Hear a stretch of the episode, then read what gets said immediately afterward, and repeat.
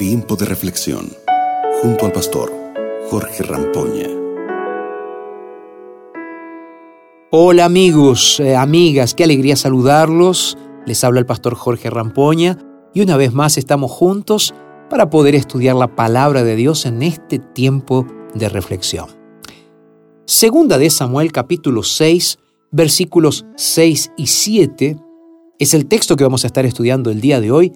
La Biblia nos dice así, al llegar a la parcela de Nacón, los bueyes tropezaron, pero Usa, extendiendo las manos, sostuvo el arca de Dios. Con todo, la ira del Señor se encendió contra Usa por su atrevimiento y lo hirió de muerte en ese mismo lugar. De modo que Usa cayó fulminado junto al arca. Estoy de acuerdo con David. Él se enojó con Dios por la muerte de Usa. Eso es lo que dice el texto bíblico.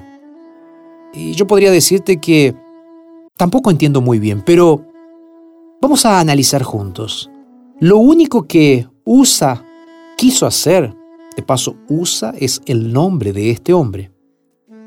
Usa simplemente quiso ayudar para que el arca, el símbolo más sagrado de la presencia de Dios entre el pueblo de Israel, no se cayera al suelo. Él se esfuerza para hacer las cosas bien, en un clima de mucha alegría y alabanza. Y Dios lo premia, entre comillas, fulminándolo en aquel mismo lugar. Cuesta entender, ¿verdad? Y ahí tú puedes decirme, pastor, entonces es mejor quedarse de brazos cruzados mientras el arca se cae o las cosas salen mal. Vamos por partes. Usa es uno de los hijos de Abinadab eso significa que estuvo con el arca en su casa durante algunos años.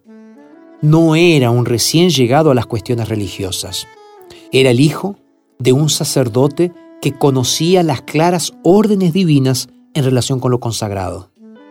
Los dirigentes religiosos tienen una carga de responsabilidad mayor que la del resto del común de las personas, porque Dios pide de ellos en proporción al conocimiento o a la luz que ellos tienen.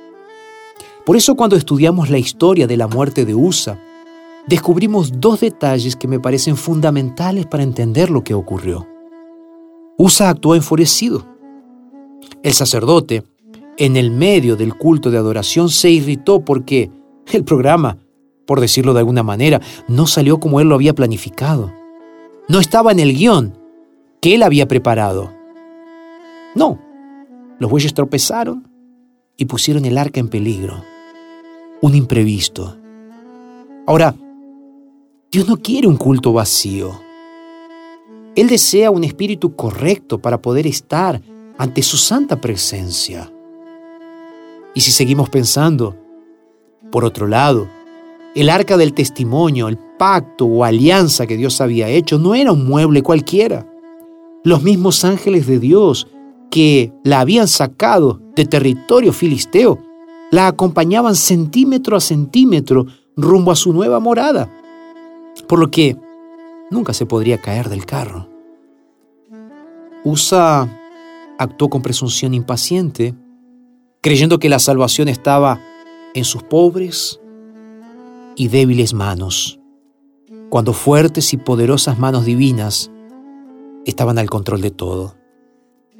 Sabes, tus buenas intenciones, no pueden esconder tu falta de fe.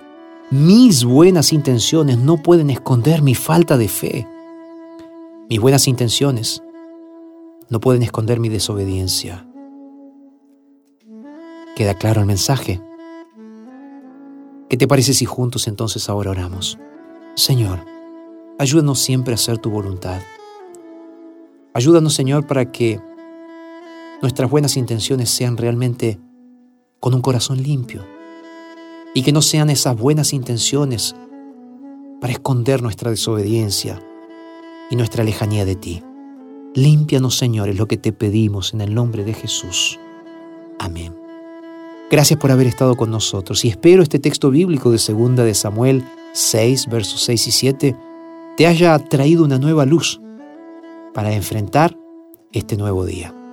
Que Dios te bendiga y bueno, nos encontramos mañana aquí en nuestro tiempo de reflexión. Acabas de escuchar Tiempo de Reflexión con el pastor Jorge Rampoña.